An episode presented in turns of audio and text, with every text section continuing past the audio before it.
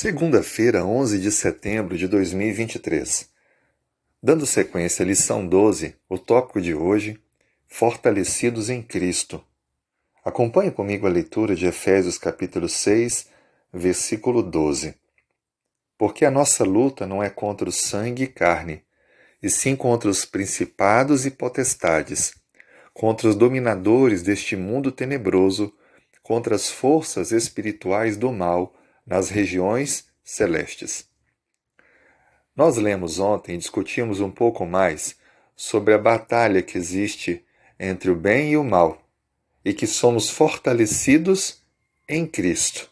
Por isso que o tema de hoje dá ênfase à compreensão de que existem forças lutando e cooperando o tempo todo em nosso favor. A Bíblia descreve que a nossa luta não é contra carne e sangue, não é aquilo que os nossos olhos veem, mas contra principados, potestades. Paulo usa esses termos para se referir a Satanás e os agentes do mal, os anjos que foram expulsos do céu e que, infelizmente, estão hoje ao derredor, buscando destruir a vida daquele que quer amar, obedecer e servir a Deus.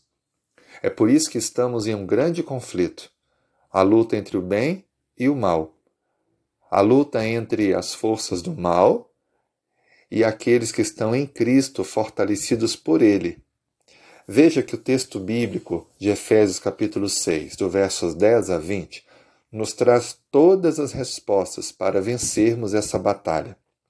A nossa força, ela não pode nos dar a vitória, mas se estivermos com a nossa fé em Cristo, nós obteremos a vitória. A vitória que Cristo nos garante, ela é sem comparação. O esforço humano pode obter aquilo que somente Cristo pode nos dar.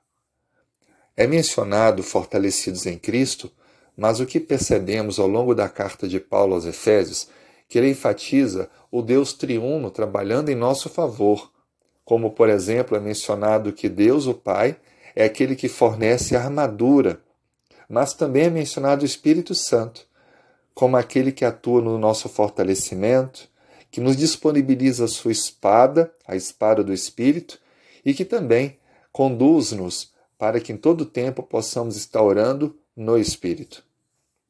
Isso deixa bem claro de que Deus, em sua atuação completa, está agindo em nosso favor para proporcionar a vitória para todos nós. Paulo então deixa bem claro nessas descrições que, empenhados na nossa fé, fortalecidos no Senhor, não precisamos temer aquilo que está acontecendo além do que os nossos olhos veem. Precisamos apenas crer e confiar que o Senhor nos concederá a vitória. Mas lembre, a vitória depende do exercício diário de nossa fé, de nossa total dependência e submissão ao Senhor.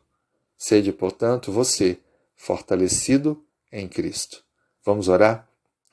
Obrigado, Senhor, pela vitória que nos é garantida. Colocamos nossa vida em tuas mãos, clamando a ti que venha, por favor, agir em nós e nos dá o fortalecimento necessário para avançarmos firmes em nossa caminhada. Nós oramos em nome de Jesus. Amém.